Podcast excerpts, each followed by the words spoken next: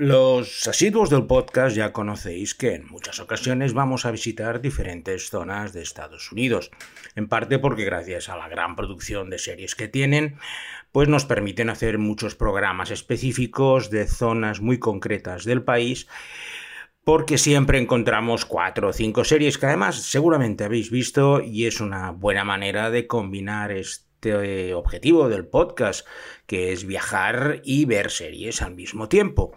Y hoy nos vamos pues a una de las ciudades más importantes de Estados Unidos, la cuna histórica de la Federación de los Estados Unidos, y para ello vamos a comer eh, una de las cosas más pringosas que recuerdo en mi vida, y es lo típico de esa ciudad, que es el cheesesteak sandwich, que es como un bocadillo de carne a tiras con queso, un bocadillo tipo Frankfurt, por que os hagáis una idea, estirado, y que es el plato típico, y lo pongo entre comillas, de esta ciudad. Y para beber ahí la cosa es un poco mejor, puesto que me he tomado una deliciosa Dog Street Bohemian Pilsner, porque hoy con Traveling Series con Lorenzo Mejino nos vamos a visitar Filadelfia.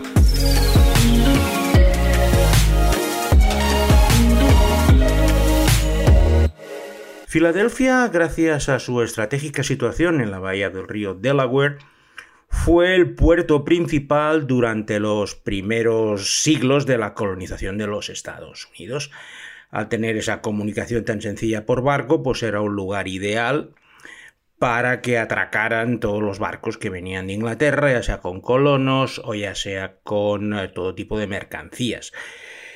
En su momento fue la ciudad más importante de Estados Unidos, además en el Imperio Británico solo la superaban Londres y Dublín, y estaba muy por encima de Boston, que sería la segunda, y luego Nueva York. Durante los siglos XVII y XVIII, Filadelfia era la ciudad más importante de Estados Unidos, y por eso pues tiene toda la lógica que en 1776 se reunieran en, en, su edificio principal los representantes de las 13 colonias para firmar la Declaración de la Independencia. Ni que decir tiene que este edificio, el Independence Hall, se ha convertido en un lugar de peregrinaje para todos los americanos por ser el lugar donde se firmó pues la Carta Magna de su país que todavía sigue vigente y a pesar de tener bastantes enmiendas. Otro símbolo de la ciudad que es muy importante y que también es una visita obligada, diré que es la primera cosa que hace todo el mundo cuando llega a Filadelfia, luego os explicaré. La segunda, es ir a la Campana de la Libertad, que es una campana gigante que está en un lugar preponderante de la ciudad. Está resquebrajada, tiene una grieta, pero para los americanos tiene un simbolismo brutal por todo lo que representa en la lucha por la independencia y la declaración posterior que ya digo se firmó en Filadelfia. La ciudad no es muy grande en población, tiene un millón y medio de habitantes, pero con toda la conurbación que la rodea se acerca casi a los 6 millones y se extiende que es casi a 30 kilómetros a la redonda todo lo que sería el área metropolitana. Es una ciudad de negocios, básicamente allí lo que hacen es pues eh, empresas de todo tipo de servicios, pues tienen sus cuarteles generales. Está en el estado de Pensilvania, es la ciudad principal del estado de Pensilvania, pero no es la capital que está en Harrisburg, como os comenté cuando hablé de la otra gran ciudad de Pensilvania en, otro, en otra edición del podcast, que fue Pittsburgh.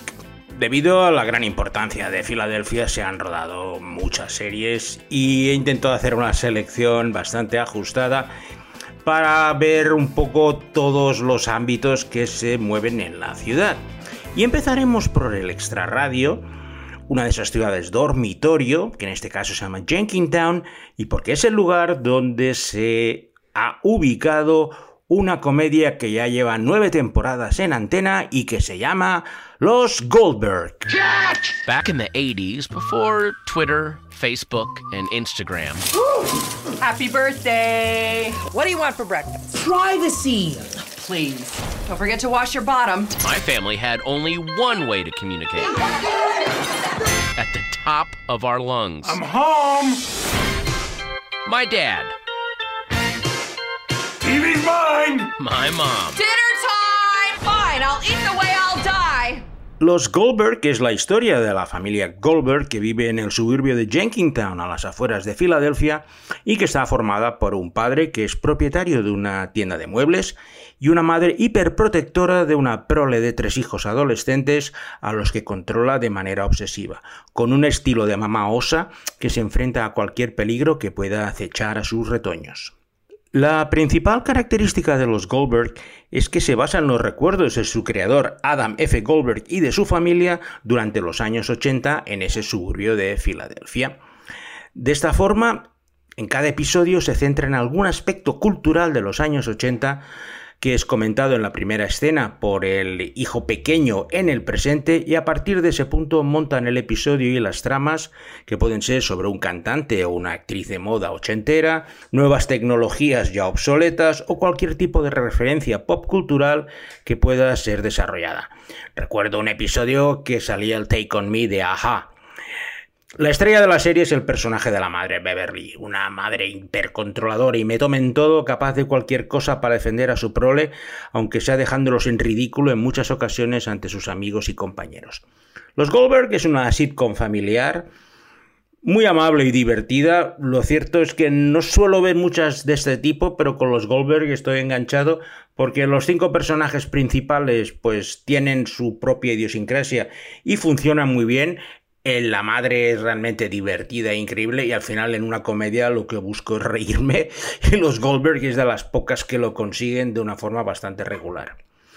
Pero es una buena forma de conocer los suburbios de Pensilvania eh, establecidos en esta ciudad porque vemos la escuela, vemos los lugares donde los chavales van a los suburbios y de vez en cuando pues hacen alguna escapada a la gran ciudad. La segunda cosa más importante de Filadelfia es completamente nueva, tiene apenas 40 años y se ha convertido posiblemente en la atracción más importante junto a este Independence Hall. Y son los denominados Rocky Steps. Con el nombre igual no lo reconocéis, pero si os digo que son las escaleras que subía Rocky Balboa en la primera película que llevaba su nombre, pues seguro que os viene a la memoria pues esa ascensión con Rocky levantando los brazos arriba están rodadas en el Museo de Arte de Filadelfia, son las escaleras que llevan a la entrada del Museo de Arte de Filadelfia, pero es de los pocos lugares donde las escaleras son más famosas que el propio edificio. Siempre que he estado en Filadelfia, que he estado en cinco ocasiones, bastantes, está lleno de gente imitando a Rocky. Antes hacían fotos, ahora pues con TikTok y Snapchat y otras historias, pues hacen vídeos y es un continuo subir de gente corriendo para levantar los brazos arriba e imitar a Rocky.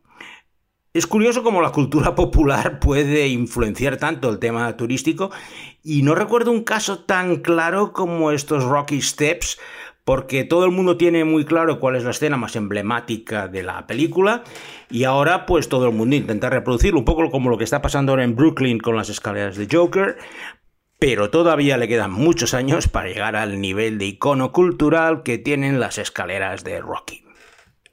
Este Museo de Arte de Filadelfia se encuentra en la zona más noble de, de la ciudad donde se encuentran todos los negocios. Aparte ahora han arreglado mucho lo que sería las orillas del río Delaware, creando pues una, una serie, un paseo lleno de bares, que es realmente muy agradable de pasear hacer deporte o tomarte algo en, las numerosas terrazas que hay. Y en esa zona es uno de los lugares donde se desarrollaba la segunda serie de Filadelfia de nuestra selección. Y no es otra que treinta y tantos, 30 something. I'm in trouble. She's terrific. She's real, she's intelligent. She known Gary long? I don't know what to do. Something terrible's happened. I mean, do all men have this inbred fear of anything that approximates seriousness? I didn't mean to do it. Don't worry, Gary. Your children are responsible for their actions. I think I'm in love. Treinta y tantos, que es el nombre como se estrenó en España el original de Thirty Something, es la descripción de las vidas de un grupo de siete amigos, que en sus años juveniles estuvo marcada por su seguimiento de grupos pacifistas y contraculturales, pero que con el paso de los años se van decantando hacia una vida más rutinaria de clase media y alta, con las contradicciones internas que ello supone. La serie fue una idea que tuvieron a mediados de los años 80 dos productores, Marshall Herskovich y Ed Zwick, que propusieron a la cadena ABC una serie realista que tratara del paso a la madurez de la generación de los baby boomers de los 60, lo que se conocía en aquella época como el fenómeno yuppie. Así los siete protagonistas, eh, pues bueno, han pasado a tener bastante más dinero que el que tenían cuando eran jóvenes y eso les está provocando pues una serie de dilemas que resuelven entre todos ellos tanto desde el punto de vista laboral como desde el punto de vista eh, personal. Treinta y tantos tuvo un gran éxito, ganó un Emmy al mejor drama en su primera temporada y el acierto que tuvo es que los siete personajes configuraban unas tramas costumbristas y realistas basadas en hechos sencillos y con los que la audiencia podía identificarse. Los problemas laborales y las relaciones de pareja centraban la mayoría de las tramas, pero sin cargar las tintas, intentando mantener los pies en la tierra sin entrar en tramas inverosímiles o demasiado forzadas tipo culebrón. Y ha comentado que el tema subyacente de la serie es el cambio de mentalidad de la adolescencia a la madurez y sobre todo de la rebeldía al acomodamiento. Y en este sentido, los personajes presentaban toda una gama de matices, desde los que se resistían al cambio hasta los que lo tenían completamente asimilado y serían incapaces de volver atrás. Los siete actores y actrices protagonistas han tenido buenas carreras posteriores, muchos de ellos como directores televisivos como Peter Horton o Ken Aulin, y personalmente es una serie que recuerdo con bastante cariño, puesto que tenía más o menos la edad de los protagonistas en el momento de la emisión y era bastante diferente a todo lo que estábamos viendo en televisión hasta ese momento, aparte de mostrarnos muchas, muchas imágenes de Filadelfia. He tenido la suerte de estar en varias ocasiones en Filadelfia, cinco concretamente, y todas ellas ha sido por temas deportivos. Filadelfia es una de las ciudades principales desde el punto de vista deportivo, tiene deportes profesionales en los cuatro grandes, los 76ers en baloncesto, los Flyers en hockey sobre hielo, los Eagles en fútbol americano y finalmente los Phillies en béisbol. Y recuerdo una vez que me invitaron a un partido de béisbol en el campo de los Philadelphia Phillies, que tiene una de las mascotas más populares de Estados Unidos, el Philly Fanatic, que es una especie de pájaro estrambótico, pero que es inmensamente popular. Recuerdo un partido que los Phillies estaban perdiendo de paliza desde el principio y el espectáculo pues pasó a ser la mascota. Se fotografiaba con todos los niños que querían, estaba continuamente en el chumbotrón, mientras los jugadores pues bueno iban, iban quemando las entradas que quedaban hasta acabar un partido que les pegan una paliza de casi 20 carreras de ventaja. Pero la gente en lugar de abandonar el campo, pues se quedaba allí a seguir gozando del espectáculo, a comer sus pretzels, sus cheesesteaks, como os he comentado, y a pasarse un rato divertido. Filadelfia, como muchas ciudades americanas, tiene un gran contraste dependiendo de los barrios. El oeste de Filadelfia, del que os hablaré posteriormente, pues es una zona bastante peligrosa, por decirlo de una forma suave, mientras que la zona más cercana al río Delaware es donde están las casas señoriales que llevan pues uno o dos siglos allí instaladas. Y en una de estas casas es donde tiene lugar la tercera serie que ha sido creada precisamente por un nativo de Filadelfia, M. Night Shyamalan, y su nombre es Servant. What if she wakes up? What if she remembers?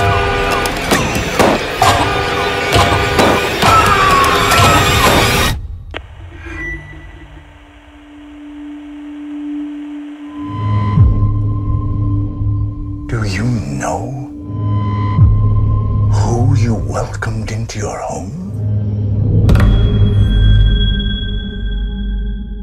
Un joven matrimonio de Filadelfia, formado por una conocida reportera televisiva Dorothy y un experto culinario Sean, está atravesando una grave crisis matrimonial tras la muerte accidental de su bebé Jericho de apenas 13 semanas, lo que ha sumido a Dorothy en una profunda depresión.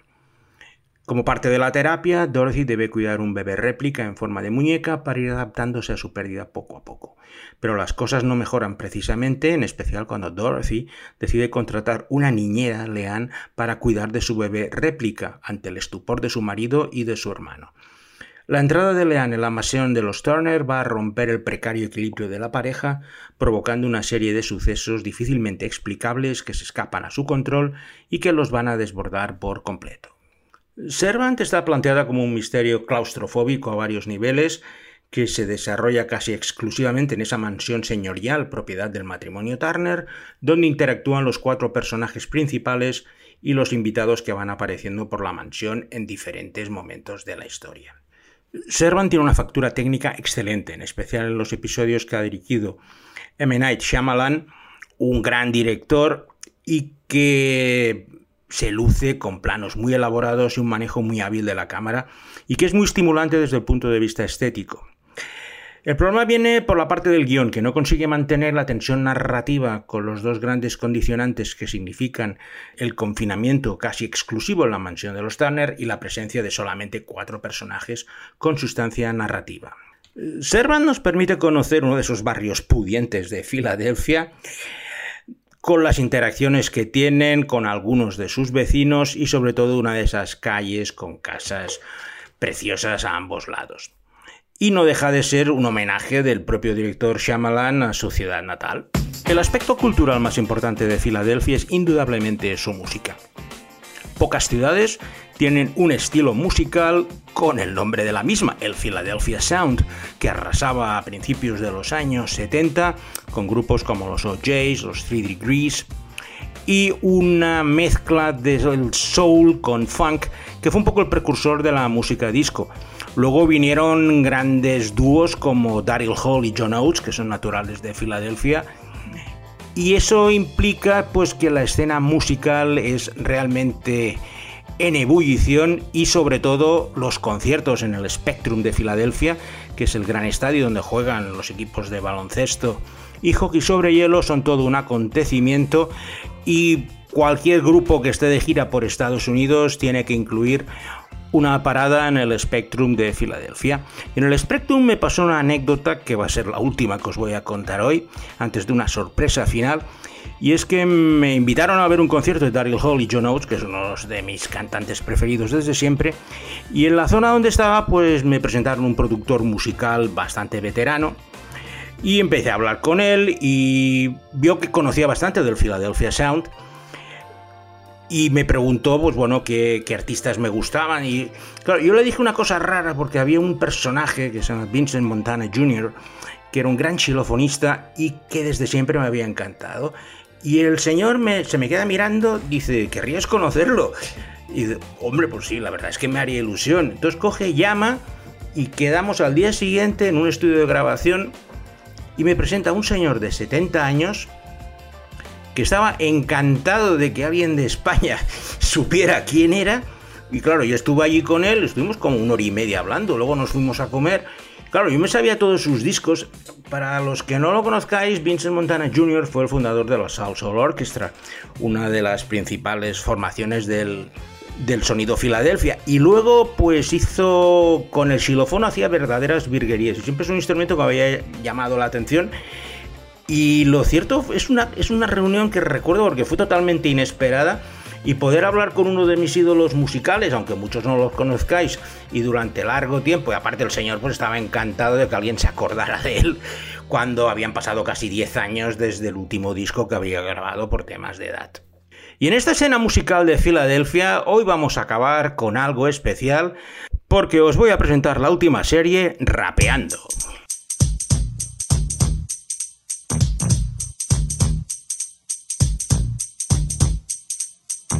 Now, this is a story all about how my life got flipped turned upside down, and I'd like to take a minute to sit right there to see how I became the prince of a town called Bel Air. Creo que es fácil adivinar que nuestra próxima y última serie es El Príncipe de Bel Air. Oh, what's so funny? Carlton told a joke. No, no, no, Hillary. Carlton is a joke. Will Smith, un joven algo problemático que vive en los suburbios al oeste de Filadelfia, es enviado por su madre a vivir con sus tíos en el barrio más rico de Los Ángeles, Bel Air, generando continuos conflictos humorísticos por el contraste entre ambos mundos. La idea nació a finales de la década de los 80, cuando había un dúo de jóvenes raperos de Filadelfia, DJ JC Jeff and the Fresh Prince, que consiguieron una serie de grandes éxitos con un rap amable y divertido, sin tacos ni palabrotas y con melodías muy pegadizas. Pero además hacían unos vídeos muy muy divertidos y la cadena de BBC vio que ese chaval, Will Smith, podía ser un gran actor y le ofrecieron pues hacer una serie. Él, con la ayuda de Quincy Jones, su productor musical, decidió hacerla y nació El Príncipe de Bel Air, que es una comedia que tiene como eje central el contraste entre el chico de la calle, travieso y espabilado, con una familia negra que al convertirse en millonaria se ha adocenado y apoltronado en su riqueza, olvidando sus raíces. La serie tuvo un éxito brutal, se emitía en, los mediodías de Antena 3 y se repetía tantas veces hasta que llegaron los Simpson para tomar su lugar pero las bromas de Will Smith con su familia y en especial con su primo Carlton, que era un negro que se había convertido en un pijo estirado y era el objeto de la burla continua de Will. De hecho, hay escenas memorables que se siguen recordando, como es el baile de Carlton, o cada vez que su amigo JC Jeff, que también participaba en la serie, era expulsado por el padre, lanzado de forma indecorosa por la puerta de delante. La serie fue todo un gran éxito y lanzó la carrera de Will Smith al estrellato cinematográfico. Dejando un poco de lado la carrera musical, ha seguido teniendo grandes éxitos, pero ahora se ha convertido en uno de los actores negros más taquilleros. Y todo empezó con este Príncipe de Bel Air. Hoy solo espero que al pobre Alberto Laya no le haya dado un patatús cuando haya escuchado mi presentación de la última serie, o que a lo mejor se haya rido bastante, no lo sé. Cuando lo vea se lo preguntaré. Pero de todas formas, como siempre, le agradezco su gran trabajo haciendo las mezclas musicales. Y sin nada más, me despido hasta la próxima semana. Ya os aviso que os tengo preparadas una sorpresa para dentro de un mes pero es un poco pronto todavía para avanzar cualquier cosa, por lo que os emplazo a la semana que viene a una nueva edición de Traveling Series con Lorenzo Mejino.